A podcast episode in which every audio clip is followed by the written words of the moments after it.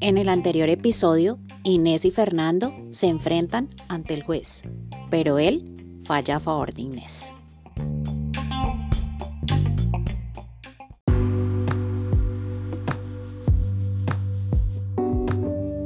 Hola, gracias por estar aquí en Inmigrantes Historias Podcast. Hoy iniciaremos este episodio que se titula Child Support. Visitaciones siguieron llegando para presentarnos, pero yo no sabía cómo funcionaba bien la ley. Y Fernando empezó a llegar para ver a mi hija de nuevo en nuestro apartamento. Yo siempre tenía las visitas con el teniente de la policía y en una de esas visitas él se enteró que Fernando se había metido a vivir de nuevo a nuestro apartamento. El teniente me dijo que si se daban cuenta me podían quitar a mi hija.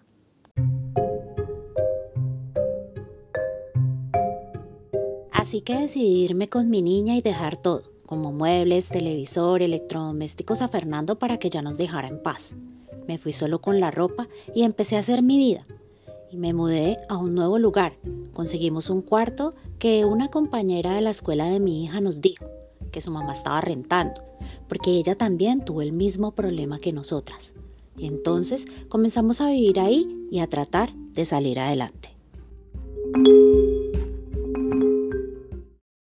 Fue muy complicado porque no fue muy agradable lo que pasaría en ese lugar. Empezó a venir una persona. Era un hombre que venía constantemente hasta que un día mi hija salió y le habló en inglés. Él le dijo que debíamos irnos porque se debían muchos meses de renta. Y salí de pelea con la mamá de la compañerita de mi hija, porque yo le pagaba cumplidamente mi renta para que ella hubiera salido con esa irresponsabilidad de no pagar el lugar.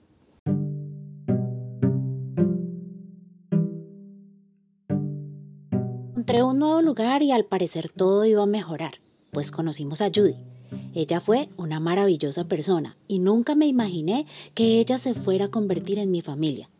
Nuestra vida comenzó a mejorar, a ser tranquila.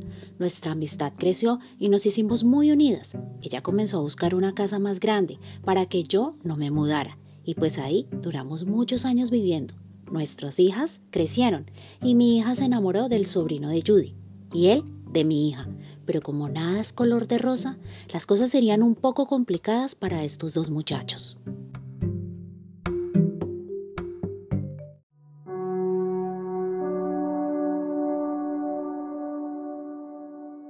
Los chicos cuando uno está en la adolescencia y juventud son loquitos. En esos días se nos presentó un paseo familiar de Judy y nos invitaron a mí y a mi hija. Ahí fue cuando se conocieron el sobrino de Judy y mi hija. Se hicieron amigos mi hija ya tenía 16 años, ella comenzó a trabajar y a estudiar para ayudarme a salir adelante. Y pues uno de mamá no le gusta que los muchachos se le acerquen a las hijas de uno y más cuando están jovencitas. Desafortunadamente, la desgracia tocaría nuestra puerta y la vida se convertiría en un dolor inmenso y muy oscuro.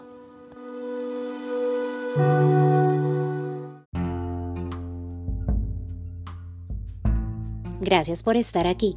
Y recuerda, eres el dueño y creador de tu propio mundo. Entonces, toma buenas decisiones. Besos. Hasta mañana.